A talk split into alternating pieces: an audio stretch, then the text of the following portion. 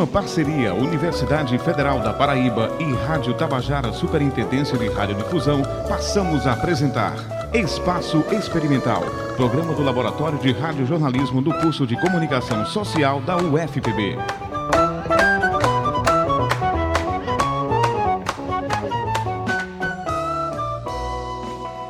Bom dia, o Espaço Experimental está no ar. Eu sou o Carlos Germano.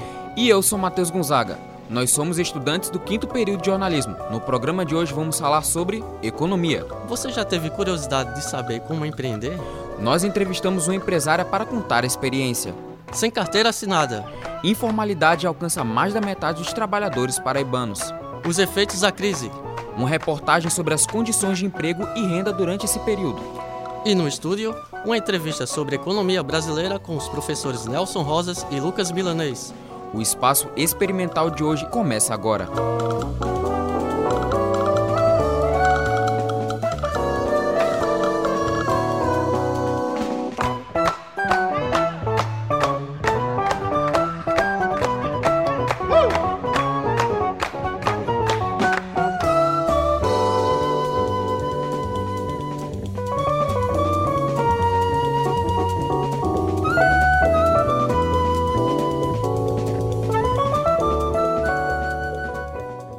11 milhões de empresas foram abertas nos últimos três anos e meio, segundo o Sebrae.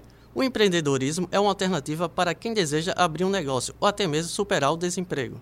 Eu, Matheus Gonzaga, entrevistei Fátima Morim, que abriu um negócio em 2012. A empreendedora compartilhou a experiência de ter uma empresa. Confira. A maioria dos empreendedores abre esse negócio buscando novas oportunidades. Hoje em dia, com o cenário econômico é diferente. Empresas são fundadas através da necessidade de cada um. Como você se viu nessa situação? Olá, somos da Ficolab, trabalhamos com produtos para laboratório e o que nos motivou a abrir o nosso negócio, sermos os próprios donos, é, foi a vinda para um estado, para uma capital de uma pessoa, onde não tem muitas opções no segmento que trabalhamos. Então, ao invés de procurar um emprego aqui em João Pessoa, é, decidimos melhorar o nosso leque de produtos. Nós trabalhávamos só com análises clínicas e agora com pesquisas.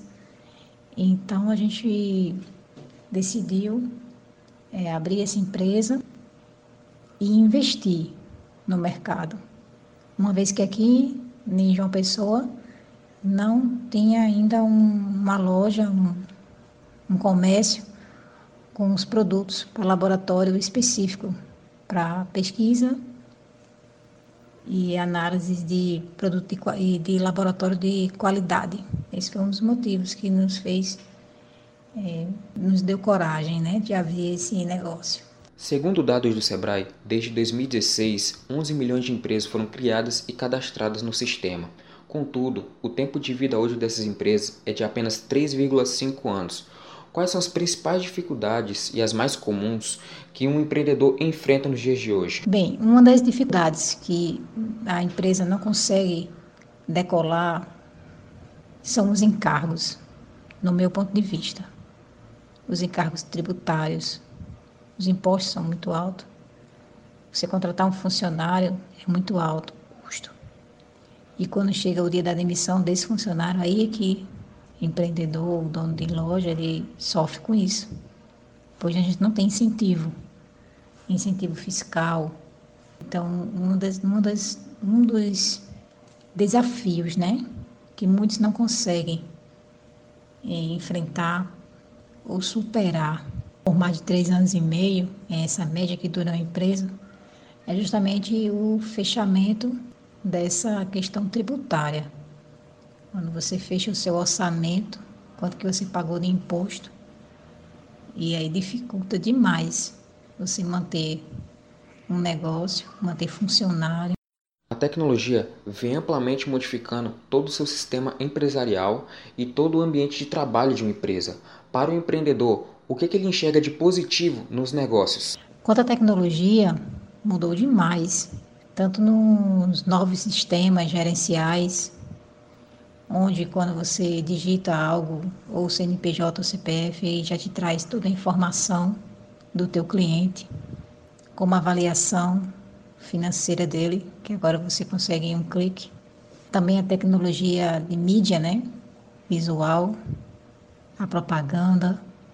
Tudo isso fez desenvolver um trabalho que se levava anos para uma empresa ter o nome no mercado hoje e ela fazendo um bom trabalho em mídia, em redes sociais e nesses outros recursos, consegue ser vista 100% vezes mais do que antes.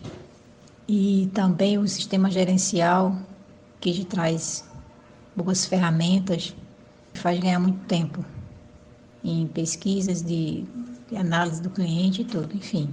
Esse avanço tecnológico trouxe para o microempreendedor, para grandes empresas, um ganho de tempo e bons, bons resultados, né? Que quando você consegue produzir mais, você consegue avançar mais quando você tem ferramentas tecnológicas que te ajudam, que te dispensam naqueles papéis, né? Aquele monte de papel em cima da mesa, hoje em dia você tem tudo digital. A empresa, mesmo passando no grupo de risco de 3,5 anos, ainda enfrenta essa insegurança diária, vide o cenário econômico brasileiro? Para um comerciante, não tem um tempo de segurança. Ele é inseguro porque depende de vários fatores. Tipo, você é funcionário, você sabe que dia 5 ou quinto dia útil do mês, teu dinheiro vai estar ali na conta. Teu patrão vai dar um jeito, se o faturamento foi alto ou baixo, se foi muito baixo, se foi no vermelho, ele vai dar um jeito de fazer um empréstimo, algo, qualquer recurso ele vai usar para pagar a folha de funcionário. Quando você é patrão, quando você é dono do seu próprio negócio, você depende de vários fatores econômicos. Por exemplo, no nosso segmento, esse ano houve um, do início do ano, uma disparada no dólar. Então, nosso produto, a maioria é importado, então sofreu reajuste praticamente todo mês. E aí as vendas começam a cair. Então, para que a gente consiga sobreviver, o país tem que dar é, saudável, né, financeiramente. O mercado tem que estar circulando bem o dinheiro da população para que seja, que chegue até o comércio. Então não tem um tempo de segurança. Existe uma estabilidade que se alcança, mas é uma questão de outros fatores, né? Se o governo muda o plano, e aí tudo, todo o seu trabalho e investimento vai embora. Então, assim, para o empreendedor, para um comerciante, a insegurança é o tempo todo. Entende? Matheus Gonzaga para o Espaço Experimental. Quase metade dos trabalhadores brasileiros está na informalidade. Pois é, Matheus. A falta de empregos com carteira assinada obriga uma ampla parcela da população a trabalhar por conta própria ou ser contratada sem carteira de trabalho. O repórter Gabriel Neves foi ao centro de João Pessoa saber como é a vida dos trabalhadores informais. O percentual de trabalhadores brasileiros que estão na informalidade é de 40% segundo o IBGE. Na Paraíba, esse número é ainda maior, chega aos 48%, quase metade dos trabalhadores paraibanos. Quem trabalha na informalidade não tem carteira de trabalho assinada e garantias, como férias e 13º salário, além de ter rendimento em média 44% menor do que quem trabalha formalmente. Antônio Carlos, de 32 anos, trabalha no sinal, limpando para-brisas de carros. Ele está desempregado há mais de três anos. Faz um tempo né, que eu venho aqui trabalhando aqui, porque o desemprego está grande. Aí não tem outra oportunidade para a gente trabalhar de outra forma, tem que ser essa mesmo. Você já trabalhou com carteira assinada? Já, já, já. Trabalhava de quê? Eu já trabalhei de mecânico, já trabalhei de gari, já trabalhei de auxiliar de serviços gerais, tudo, bem dizer, servente predeiro. Mesmo com essas profissões na carteira, deixando currículo por aí, mas ninguém chama. Aí essa é a única oportunidade que a gente tem para levar um trocado para casa, né? Carlos tem 18 anos e trabalha vendendo picolé no centro de João Pessoa. Desde os 16, ele se encontra na informalidade para ajudar nas despesas de casa. Apesar de sua experiência não ser caracterizada como trabalho infantil, Carlos afirma que é necessário entender os motivos que levam muitas crianças e adolescentes a trabalharem. E se procurar saber por que estão trabalhando, entendeu? Porque tem que chega assim, pronto, por exemplo, eu trabalho aqui, eu, eu tenho 17 anos, 16. Aí chega, você não pode trabalhar por causa disso, aí meu patrão pode ser preso ou pagar multa, mas sem saber por que eu estou trabalhando, entendeu? Aí se procurar saber mais e liberar uma, mais um pouco, porque tem gente que realmente é escravo, tipo criança de 12, de 10, 7 anos que trabalha porque é escravo, mas tem gente que trabalha para ajudar a mãe, os pais. Tipo, agora tem esse, graças a Deus, tem esse menor, esse jovem aprendiz agora que ajuda muitos jovens. Mas quem não, não, não pode fazer curso para ir para o menor aprendiz, como é que vai fazer? Para ajudar os pais, ou para se ajudar, né? Porque tem muita gente sem o pai hoje em dia, acaba de roubar, matar, fazer qualquer coisa para poder arrumar alguma coisa para os filhos. Pessoas como essas normalmente entram na informalidade por falta de emprego ou porque o salário mínimo não estava dando conta de pagar todas as despesas. Apesar disso, esses trabalhadores ainda têm que enfrentar a fiscalização, que proíbe muitas vezes que pessoas trabalhem. Marivaldo Nascimento, que vende salgados há cinco anos, afirma que já presenciou uma confusão. Foi no momento aqui que não podia, é, é esse pessoal que está na parada de ônibus ali vendendo os produtos, aí não está proibido eles vender no momento, aí teve confusão.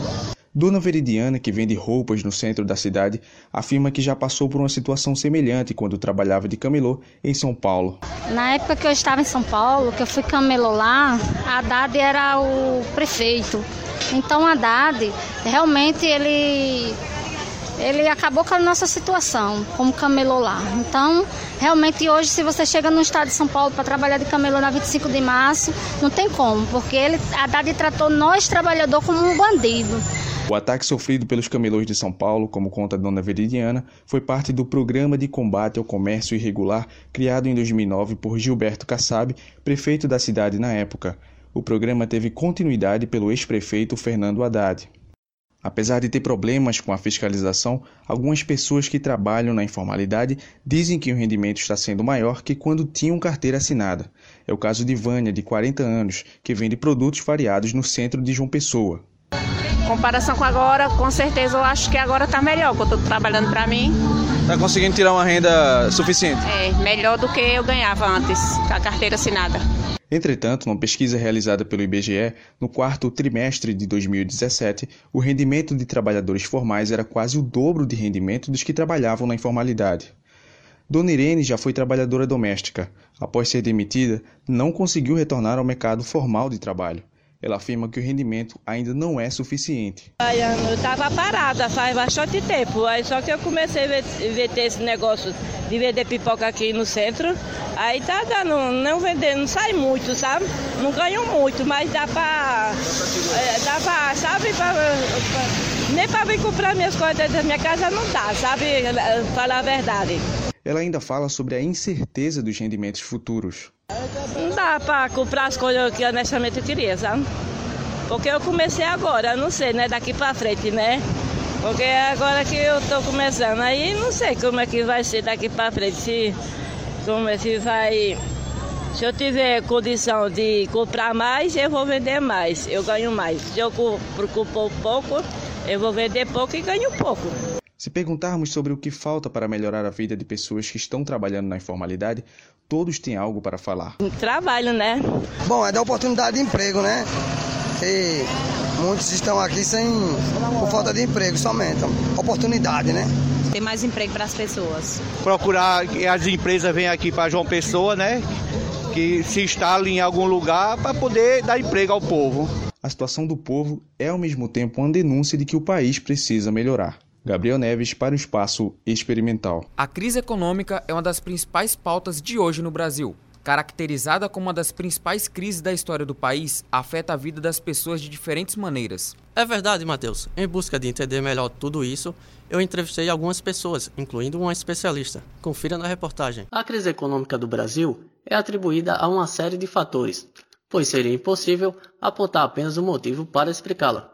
Junto com ela, é natural uma queda em massa de emprego com carteira assinada, fazendo o cidadão sofrer e, consequentemente, ter uma mudança significativa de vida. Explicando para os ouvintes sobre esse período turbulento, a professora do Departamento de Economia, Rosângela Palhano, ressaltou os motivos que desencadearam a crise econômica pela qual o país passa. Em 2008 foi que o, o momento de crise mundial foi deflagrado, né, com a crise dos, que, que acontece inicialmente na economia dos Estados Unidos. E o governo, no momento em que essa crise ela foi deflagrada, o governo brasileiro tomou as devidas precauções para uh, não ser atingido né, de forma tão brutal pela crise que, que, que foi deflagrada lá nos Estados Unidos. Então o Lula, que era que governava o país na época, ele tomou as devidas precauções. Né? Em 2009 houve uma queda da atividade econômica, mas uma queda muito pequena. E em 2010, com as medidas que ele tomou, tanto de estímulo à produção quanto de estímulo ao consumo, geraram um crescimento do PIB de 7,5%.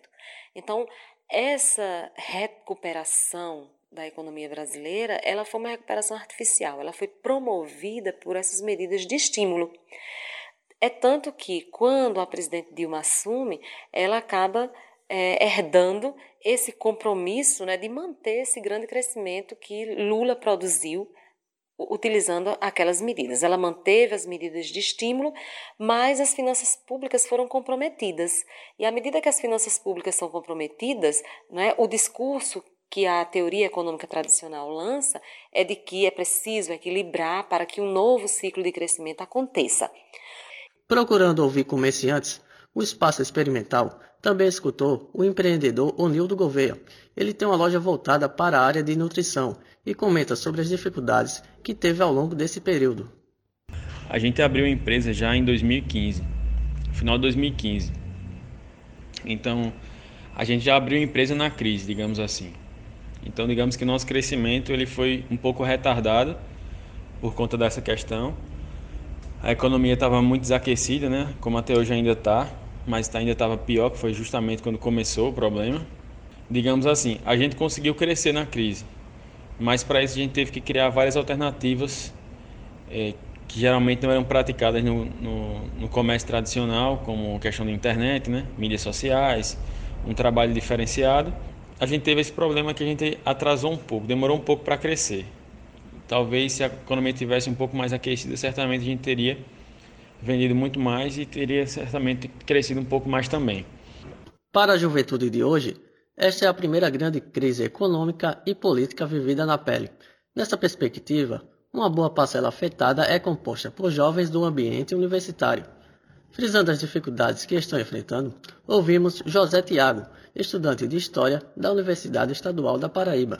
Ocasionou, principalmente na gama dos estudantes, uma depreciação no poder aquisitivo desses estudantes, como também na manutenção de, de curso, uma vez que auxílios, auxílios estudantis foram cortados ou diminuídos, é o caso do PIBID, PIBIC, que tiveram suas bolsas, por exemplo, na UEPB, onde faço o curso, o PIBIC foi reduzido a zero por investimentos federais, tendo que a universidade, a própria universidade arcar com as despesas dos projetos que estavam em curso.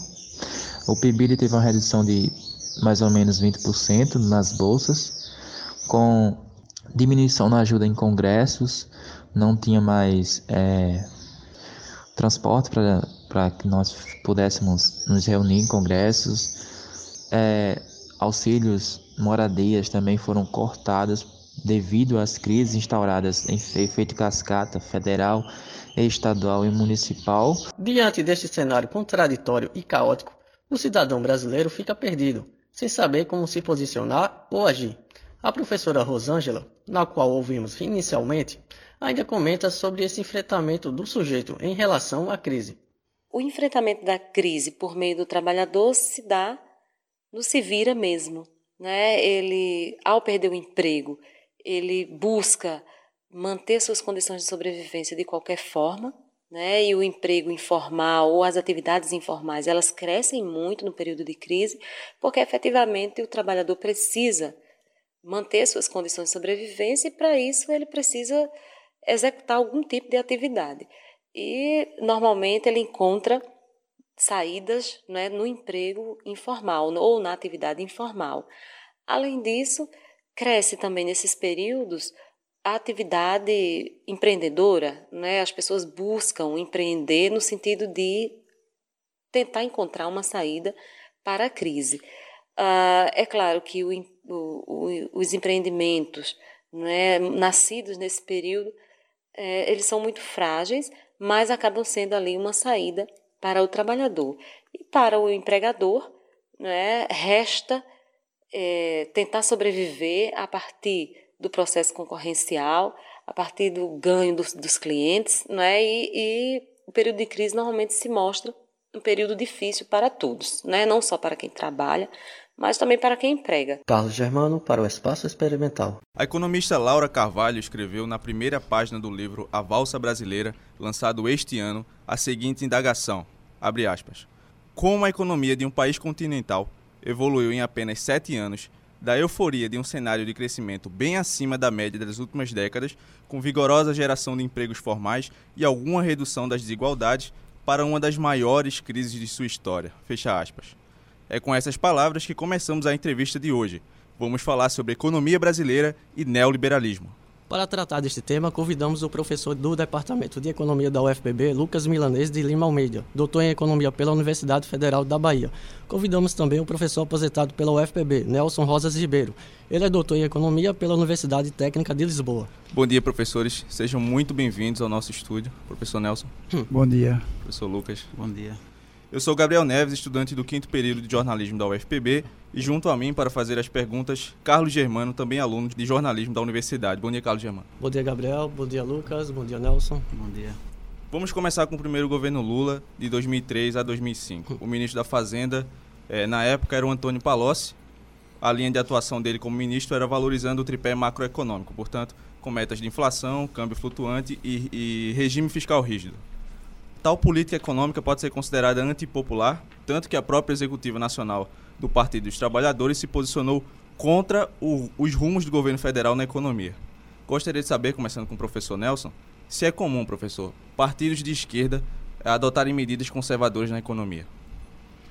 De fato, a gente tem tido alguns exemplos pelo mundo afora, não é? Uh, como se diz, a campanha política é uma coisa, você faz promessas, depois, quando chega na hora de executar, aí se impõe a realidade e os compromissos políticos, os entendimentos, e aí aquilo que era prometido deixa de ser cumprido, e às vezes cumpre-se coisas completamente opostas. Foi um bocado que aconteceu, não é? Uh, o PT vai para o poder, mas o problema é que o próprio PT, a ideologia que o PT defende, é econômica, uh, não é assim, digamos, tão de esquerda ou tão socializante como se costuma chamar, não é? O PT é um partido que eu, que eu consideraria enquadrado numa posição social-democrata a nível de Europa. Se você colocasse o PT na Europa, ele seria no máximo um partido social-democrata e não dos mais avançados. Portanto, a política econômica que ele faria não, não devia um, causar muita surpresa, não, não é? Certamente ele seguiria uma política do jeito que seguiu, que é essa tal política em que se procurou manter os o tripé macroeconômico, não é? é? que não tem nada de esquerda, que não tem nada socializante, que absolutamente nada. Portanto, não é surpreendente que o PT tenha feito o que fez. Ele não tinha prometido coisas muito diferentes.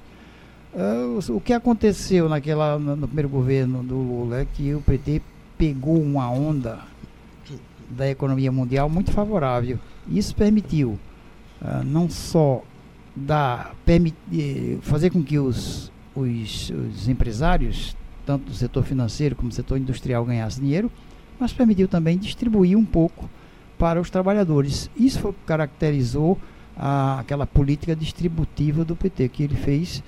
É? Já que estamos, estamos na abundância, pode-se dar um bocado para os empresários e o outro bocado também separar um bocadinho para os trabalhadores. Foi o que ele fez. Professor Lucas Milanês, Sabemos que no mundo inteiro pesquisadores intelectuais estão falando sobre um novo modelo do sistema capitalista, que seria o um modelo neoliberal. Eu gostaria que o senhor explicasse, para iniciarmos a conversa sobre isso, o que é o neoliberalismo. Bem, é, se a gente for pegar o neoliberalismo, o que é, ele seria uma espécie de conjunto de instituições é, e de medidas de política econômica é, não só restrita à economia, mas também outras políticas nas áreas sociais, que começou a surgir no mundo a partir da década de 80. Então, o capitalismo ele sofreu algumas alterações né, ao longo do século passado. Se a gente for pegar ali no pós-guerra, Segunda Guerra Mundial, de 1945 até meados da década de 70, o capitalismo ele vivia através do chamado estado do bem-estar social. Só que esse modelo de desenvolvimento, digamos assim, ele se esgotou, ele, ele mostrou seu esgotamento na década de 70. O estado de bem-estar social, ele, ele tinha por trás a atuação estatal no sentido de tentar garantir emprego, renda para a classe trabalhadora. Existem algumas justificativas econômicas e políticas para isso, né? Por exemplo, a existência de um outro país concorrente ao capitalismo como potência mundial e também a própria reconstrução da Europa, a reconstrução dos países que foram destruídos com a guerra. Então, isso permitiu a classe trabalhadora ter algum poder de barganha. Então, o Estado de Bem-Estar Social foi nesse sentido, de garantir alguns direitos à classe trabalhadora através do próprio Estado, como o nome fala. Então, na década de 70, o que foi que aconteceu? Esse modelo se esgotou e a atuação estatal em prol desse desenvolvimento, vamos dizer assim, econômico, ele se esgotou também. Então, o neoliberalismo, ele é meio que uma contraposição ao, ao estado de bem-estar social. É, o neoliberalismo, por exemplo, ele prega a atuação do mercado como principal regulador da atividade econômica com a mínima atuação estatal possível. Então, o neoliberalismo ele dá muito mais ênfase às ações individuais, às ações dos agentes econômicos para determinar qual seria o melhor, a melhor escolha, a melhor forma de se chegar a um bem-estar social e não através do Estado. Então, o neoliberalismo ele vem nessa, nessa esteira de um avesso à intervenção estatal na, no desenvolvimento capitalista. É uma tentativa de se fazer com que o mercado ele gere em si os recursos, vamos dizer assim, de maneira mais eficiente possível. É, é uma crença. É uma crença que já está um pouco, é, vamos dizer assim, ultrapassada, mas ela voltou à tona. Continuando com o senhor, professor Lucas. É, o José Luiz Fiore, um cientista político e professor titular da UFRJ, publicou um artigo no início dos anos 2000 intitulado Velhas Ideias, Novos Objetivos, o artigo procura diferenciar o, o liberalismo do século XVIII do neoliberalismo. Ele aponta quatro diferenças e a principal é que o liberalismo lutou contra o absolutismo, enquanto o neoliberalismo virou uma arma de ataque contra o welfare state, o estado de bem-estar social, uma das maiores democracias de massa do século XX. Eu gostaria de saber se o senhor concorda com essa diferenciação do José Luiz Fiore. Sim, é, essa é uma diferenciação muito interessante, porque se a gente for pegar o que era o liberalismo clássico, o liberalismo clássico ele estava numa realidade totalmente diferente daquela que a gente tem hoje. Na época do liberalismo clássico, o capitalismo ele estava surgindo. Então existiam grandes, eh, aliás, não existiam grandes monopólios, grandes empresas que dominavam setores, diversos setores. Então havia a, a fase do chamado capitalismo concorrencial, onde os, as empresas de determinados países elas ainda não eram multinacionais e só começou a surgir na virada do século XVIII para o século XIX, do século XIX para o século XX. Então foi quando o liberalismo clássico ele perdeu espaço e entrou aí, entraram aí as políticas keynesianas e a do estado do bem-estar social. Uh, o capitalismo mudou, então houve uma mudança também nesse sentido na, na forma de desenvolvimento capitalista, vamos dizer assim. O, a questão é, nessa transição do liberalismo para o estado de bem-estar social e o keynesianismo, houve o reconhecimento do que o mercado ele não era capaz de chegar ao máximo de, como no, no termo se utiliza, bem-estar social possível. Por quê? Porque o Estado, o mercado, ele teria falhas e ele inevitavelmente levaria a problemas sociais. A determinadas classes sociais, determinadas frações seriam excluídas pela própria ação do mercado. Então, viria o Estado intervir para garantir essa, esse bom funcionamento uh, do sistema econômico. O neoliberalismo ele tenta resgatar a ideia de que o mercado seria eficiente com algumas, é, com algumas considerações em relação à possibilidade do mercado não gerar esse eficiência, esse, essa eficiência máxima. Então, a ideia é justamente retornar ao mercado como grande regulador, ao invés do Estado, só que é, isso já se mostrou que não é a melhor forma de se organizar o, o desenvolvimento capitalista, porque o próprio mercado ele cria, ele exclui é uma característica do sistema capitalista excluir determinadas, determinadas frações da sociedade dos ganhos que o capitalismo poderia vir a trazer. Professor Nelson, o segundo governo Lula, de 2006 a 2010, teve um bom desempenho econômico. Para citar alguns dados, os investimentos federais cresceram 27,6% ao ano, O consumo das famílias cresceu 5,8% ao ano, sendo a maior taxa desde 1999. Tudo isso mantendo a inflação a 4,7%. Por que isso ocorreu? A, a economia capitalista, e, não, e eu não falo só do Brasil, mas de todos os países capitalistas, ela não se desenvolve em linha, linearmente, sempre crescendo, sempre caindo. Ela se desenvolve em ciclos, ciclos de expansão e ciclos de recessão. É o que é chamado de ciclo econômico. Portanto, isso é uma característica do sistema, isso existe desde 1825, quando o capitalismo surgiu. Portanto, estamos aí há séculos de movimentos oscilatórios na economia mundial. Só que a memória das pessoas é muito curta e a gente sempre se esquece do que passou, do que aconteceu alguns anos atrás. Quando o, Lula assumiu o poder, e nesse segundo governo dele, ele pegou precisamente um período de alta expansão do ciclo econômico mundial. E o Brasil, integrado nesse ciclo econômico, também a sua economia naturalmente estava em expansão. Portanto, não foi obra de ninguém, não foi ninguém que fez, é um movimento espontâneo da economia. Como eu já falei antes, uma vez que você tem a economia em expansão, se o, o Estado pode utilizar a política econômica para agir em várias direções. Uma das direções é fazer investimentos e estimular essa expansão, outra direção é conter, travar, frear essa expansão. O que o governo Lula fez foi precisamente, e eu acho que eles tinham conhecimento disso que eu estou dizendo, né? foi estimular a expansão e aumentar os investimentos do país e fazer com que o país crescesse com mais aceleradamente possível. Isto é que justifica a queda do desemprego, a expansão da economia e os números positivos que a gente tem. Foi a associação de uma expansão da economia brasileira e mundial, juntamente com uma política econômica expansionista que foi feita pelo seu Ministério da Fazenda. O resultado foi o resultado que nós vimos, não é? Um resultado altamente positivo que permitiu dar grandes lucros aos empresários, grandes lucros aos bancos, não é? E também distribuir uma parte da riqueza para os trabalhadores.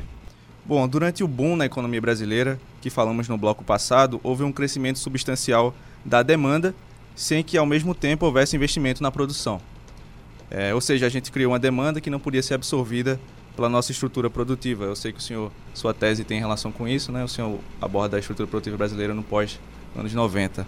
Então a pergunta é muito bem direcionada. Como é que o senhor interpreta, professor Lucas, essa situação que a gente passou durante esses anos? Tá. É, no caso, quando você fala de investimentos aí, a gente tem que olhar para investimentos no sentido de transformação da estrutura produtiva brasileira. De fato, esse tipo de investimento a gente não teve, apesar do grande crescimento da economia mundial, é, e o Brasil também surfou nessa onda, digamos assim o Brasil ele não investiu numa transformação, numa mudança, vamos dizer assim, no paradigma tecnológico que está vinculado à estrutura econômica brasileira desde a década de 80, um pouco ali da década de 90. É, e por que isso aconteceu? Porque o Brasil não aproveitou essa situação. Porque o próprio neoliberalismo ele tem determinadas características. Hoje em dia, gente, o que a gente chama de cadeias produtivas globais ou cadeias globais de valor faz com que determinados países eles tenham determinado papel na divisão internacional do trabalho, como fornecedores e consumidores de determinadas mercadorias. E o papel que o Brasil ocupa é um papel que, desde a década de 80, é, é um papel é, que não mudou seu, na sua essência. É um papel de país fornecedor de produtos primários. Então, o Brasil é um país primário exportador. Significa dizer que produz commodities primárias de pouco valor agregado então, o Brasil ele reforçou ao longo da década passada, do ciclo passado, esse papel. Os investimentos vieram nesses setores, por exemplo, a Petrobras cresceu muito, a atividade agropecuária também cresceu muito. Então, o Brasil ele cresceu, investiu, mas apenas aumentando aquilo que já se tinha. Então, é, o Brasil ele não se industrializou em relação, por exemplo, à produção do, de microeletrônica. A gente conseguiu produzir coisas com a tecnologia micro, microeletrônica, mas não desenvolve aqui dentro essa tecnologia, também não desenvolve aqui dentro aqueles bens de capital que produziriam essa, esses elementos da microeletrônica. Então, essa renovação da estrutura produtiva não aconteceu, apesar do país ter crescido. E isso, é, volto a dizer, está diretamente ligado ao neoliberalismo e à forma como atualmente a divisão internacional do trabalho foi colocada. Porque o papel do Brasil é bem específico. A renovação produtiva que poderia ter, se, ter vindo, ela não veio porque boa parte dos setores mais dinâmicos da economia brasileira é dominado por grandes multinacionais. Então, o que é que faria com que uma grande multinacional deixasse de investir em pesquisa e desenvolvimento, por exemplo, na Alemanha e viesse investir aqui no Brasil? Se lá ele já tem equipamentos, se ele já tem é, mão de obra, se ele já tem pessoas com grande capacidade de desenvolver, desenvolver, porque eles trariam isso para o Brasil e começariam isso do zero. Então, a própria característica do capitalismo faz, fez com que o Brasil passasse por essa situação. Em 2011, quando a ex-presidente Dilma assumiu o governo, ela fez modificações no modelo econômico. Alguns chamam essas modificações de nova matriz econômica e outros de agenda Fiesp. Como o senhor professor Nelson avalia essas modificações? Olha, como o Lucas acabou de falar, houve uma série de erros de política econômica já nos governos anteriores que fez com que o Brasil começasse a perder o piso, não é? perder a, a dinâmica que a economia mundial estava tava criando. Por conta disso, já se apresentava o reflexo da crise dentro do Brasil, ou seja, a economia já começava a desacelerar. Olha, é, a gente, eu não, sei que diabo passou na cabeça deles, né? mas certamente eles tiveram essa, essa impressão de que a economia estava desacelerando, a pressão sobre o governo foi muito grande, né, os empresários estavam muito estavam furiosos por causa dos ganhos que os trabalhadores haviam conseguido durante os tempos todos, o aumento do salário mínimo, essa distribuição de renda. Isso provocou inquietação dos empresários, insatisfação. E mais, começa a se apresentar um panorama econômico hostil. Qual é a solução? O governo vacilou e aí foi o grande erro da, da, da, da, da antiga da presidente Dilma, não é? Que foi achar que aquilo estava acontecendo por causa de erros deles, da política econômica que estavam fazendo, e ela resolveu apelar para a política econômica do, do adversário, que era exatamente repor com todo o seu rigor o neoliberalismo. Então, quando ela muda e coloca o Levi no ministério, ela está se entregando à, à política econômica neoliberal mais rasgada, mais estreita, mais grotesca. Ora, é evidente que com isto ia se agravar a crise. Você está num período de crise, ou você adquire, é, age com a política econômica anticrise para compensar, é, é chamado de política anticíclica, ou você age com a política procíclica, que foi exatamente o que ela fez, no sufoco de achar que eles era a política deles, do governo que estava provocando a crise, ela resolve adotar a política inversa. A política inversa faria simplesmente agravar cada vez mais a crise porque a política inversa era a política neoliberal de restrição do, das despesas públicas. Piorou. No segundo governo Dilma, ela fez novas modificações. Né? É, se no primeiro foi a nova matriz econômica, no segundo teve outras modificações, começando por colocar o Joaquim Levy como ministro da Fazenda. Na época, ele era economista do Banco do Bradesco. O Edmar Baixa, um economista liberal que fez parte da criação do Plano Real, já chegou a dizer que, abre aspas, Fora o Meirelles, é difícil encontrar alguém mais ortodoxo do que o Joaquim no Brasil. Fecha aspas. Professor Lucas Milanês, como é que o senhor avalia a escolha da presidente Dilma, da ex-presidente Dilma, perdão, por colocar o Joaquim Levy como ministro da Fazenda e a partir daí as políticas econômicas, as políticas econômicas implementadas? Bem, é, como o professor Nelson falou, a, a situação foi justamente a de uma, uma crise que estava por vir. O panorama, na verdade, ela já entrou vamos dizer assim, numa situação em que a economia brasileira e mundial estava em processo de reversão e desaceleração. Então, claro que as medidas de combate à crise inicialmente tomadas, tanto por Lula quanto por ela, teriam um limite. O problema é que, quando esse limite chegou, ela veio e colocou um ministro da Fazenda que era extremamente ortodoxo e tinha uma, um, um diagnóstico e um remédio para aquela situação que eram brutais, que foram justamente a redução dos gastos, a tentativa de aumento de tributação, mas eram medidas extremamente restritivas. Se a economia ela estava alguns anos antes crescendo por causa de medidas de política econômica, favorecendo o crescimento, e agora se utiliza e, e essa, essas próprias medidas estavam perdendo efeito, o que é que ia acontecer quando se colocasse medidas restritivas? Era de se esperar que a economia ela se revertesse para baixo de maneira profunda. Então, já em 2014, a gente vê que a economia já está se revertendo, mas em 2015, quando ela de fato implementa de maneira mais dura as medidas ortodoxas, que a gente vê a economia brasileira decrescendo de maneira brutal. Isso se repete em 2016. Apesar da mudança de governo, 2016, de Dilma para Temer, ele mantém essas mesmas políticas e aprofunda um pouquinho mais. Então essas políticas elas vieram para piorar ainda mais a situação. Claro que o Estado ele já estava com um orçamento bastante limitado. Então, de fato, a margem de manobra seria muito pequena. Talvez o grande erro foi não ter percebido que ah, já tinha se atingido o limite de intervenção estatal e essas medidas deveriam ter sido retiradas de maneira gradual e não de maneira bruta como aconteceu, abrupta como aconteceu, no caso, com o Joaquim Levy. Então esse é o, é o grande problema. O Joaquim Levy ele representa tudo aquilo que há de pior no neoliberalismo, que é principalmente a, sua conexão com o mercado financeiro. Para o mercado financeiro, para que ele lucre o, o, máximo possível, é necessário que outras frações da própria classe capitalista ela tenha perdas que são representadas aí pelas reformas neoliberais. O governo Temer procurou fazer reformas completamente antipopulares, como a reforma trabalhista. Quando ele disse lá em 2016 que não queria se candidatar neste ano para concorrer à presidência, comentaristas falaram que isso dava credibilidade para ele realizar as reformas antipopulares. A minha pergunta é: quais foram os efeitos da política econômica de Temer no nosso país? Como o Lucas já, já referiu isso, não é? A política recessiva que foi adotada pelo, pelo Levi no final do governo Dilma, ela foi aprofundada e desenvolvida pelo Temer. Quer dizer, o que ele fez foi piorar tudo que já havia de ruim na política levada pelo Levi. Uh, ou seja, ele contribuiu com as ações dele para esta, o aprofundamento da crise os ortodoxos, eles pensam que eles, é uma crença, eles acreditam que o mercado vai resolver tudo. Portanto, é preciso o, equilíbrio orçamental, o equilíbrio do orçamento, reduzir as despesas. Para eles é um tabu. E uma vez isso feito e o, orçamento equilibrado, tudo vai correr normalmente, a economia se recupera, os investidores investem, porque passa, o governo passa a ter credibilidade. Ora, o que o Temer não tinha era credibilidade cercado por corrupto por todos os lados. Todo dia era preso um, botar um ministro para fora, sai outro, entra outro ministro. Quer dizer, ele não tinha credibilidade alguma. E com a política que ele levou de aprofundando o, o neoliberalismo que já vinha do, do, governo anterior, a situação piorou, piorou cada vez mais. Uh, o que era absolutamente normal, não é que acontecesse.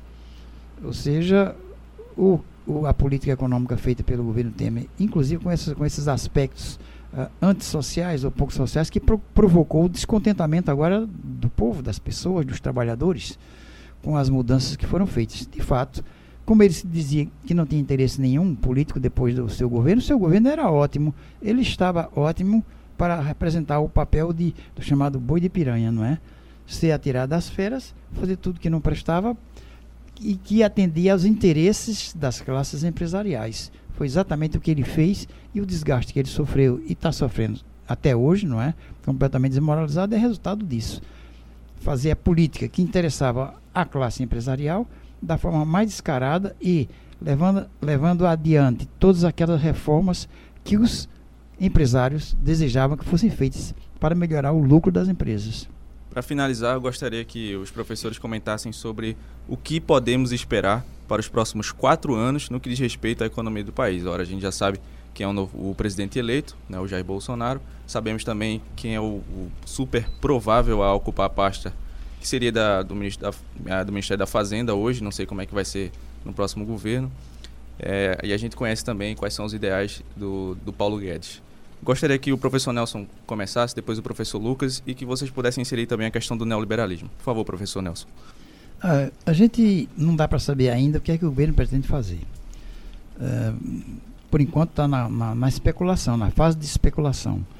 As considerações que a gente pode fazer num caso desse é mais de, conhecendo a personalidade e o que representa e o pensamento político do, do Guedes, né? do que seria, o que será o futuro ministro, aliás, chamado de super-ministro. Né? Mas uma coisa a gente pode antecipar é que, na verdade, pelas coisas que estão se armando aí a nível da, do, do, comércio internacional, a nível da, da, economia mundial, o governo não vai ter assim um, um período muito tranquilo para fazer sua política, porque há sintomas fortes de que se prepara uma nova crise mundial. Nós já estamos com quase nove anos de expansão da economia mundial, nos Estados Unidos, na União Europeia, na, na China, Uh, todos os países estão em, em, grande período de expansão e já, já, já, já, isso já acontece já há nove anos. Portanto, já há sintomas de que se prepara uma nova crise mundial. Uh, há sintomas na, nas bolsas uh, americanas, né, dos Estados Unidos, que tiveram oscilações violentas no mês de outubro. O mês de outubro é considerado um dos piores outubros da história dos Estados Unidos. Depois já, na, já há sintomas de desaceleração da economia da Alemanha e da Itália. A Itália já está num problema sério a China, a China também está com problema de desaceleração da economia, portanto, há sintomas de que a economia mundial pode entrar em crise nos próximos tempos. Isto vai depender de qualquer governo, portanto, se isso acontece, o Brasil será inevitavelmente arrastado. Nós mal saímos de uma crise, a nossa economia está num período muito lento, todo, também todos, todos os analistas dizem isso. Uma recuperação extremamente lenta, com alto, alto índice de desemprego, que continua a resistir, não recua. Ó, e se em cima disso vem uma crise internacional novamente, o governo terá dias muito maus, muito terríveis para enfrentar. E eu passo aí a palavra para o Lucas para ele continuar com essa análise, ou seja, uh, quais são as perspectivas aí do, um, do que a gente conhece, né, pelo que a gente conhece do Guedes. O que é que ele pretende fazer? Bem, é, aproveitando a deixa da crise mundial, se a gente for observar historicamente, os momentos de crise são aqueles onde a, as reformas mais profundas elas tendem a acontecer. Então, se a gente for pegar a própria história da economia brasileira, as principais reformas é, contra a classe trabalhadora e em prol do empresariado, elas aconteceram fundamentalmente em momentos de crise. Por quê?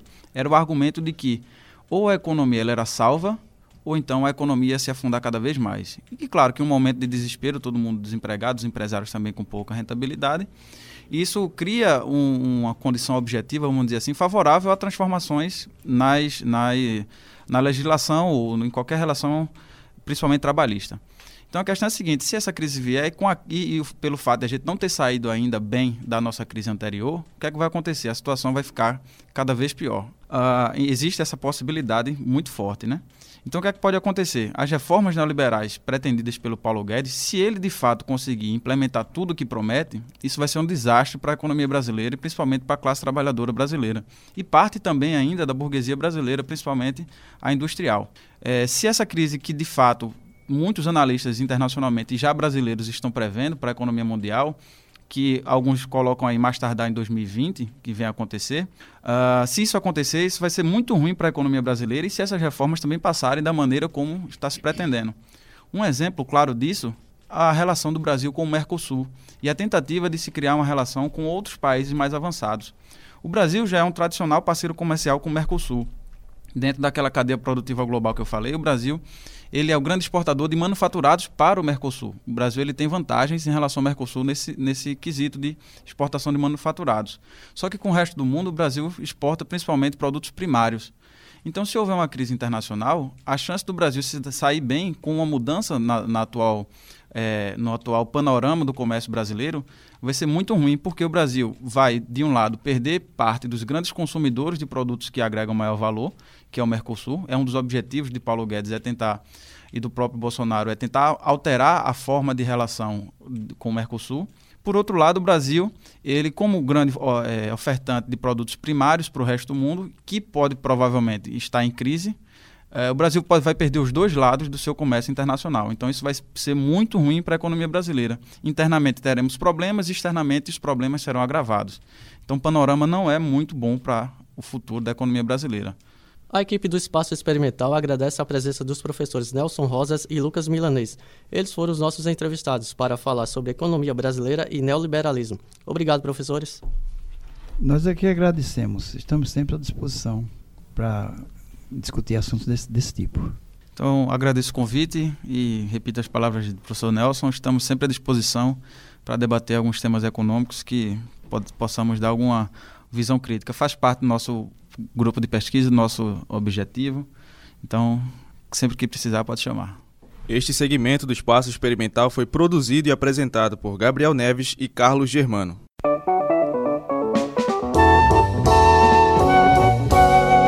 A Rádio Tabajara AM apresentou Espaço Experimental, programa do Laboratório de Rádio Jornalismo do curso de Comunicação Social da UFPB.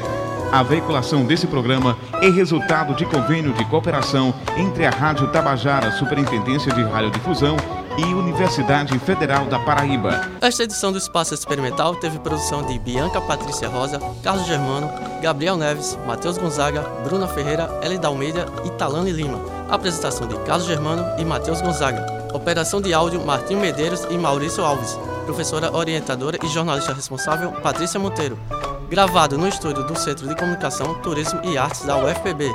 Você pode ouvir o programa de hoje novamente e fazer o download para escutar a qualquer momento, onde estiver. Basta acessar o blog Espaço Experimental canal2.blogspot.com. Um ótimo fim de semana, pessoal. O Espaço Experimental volta no próximo sábado, às 9 horas da manhã. Obrigado pela sua audiência. Até semana que vem.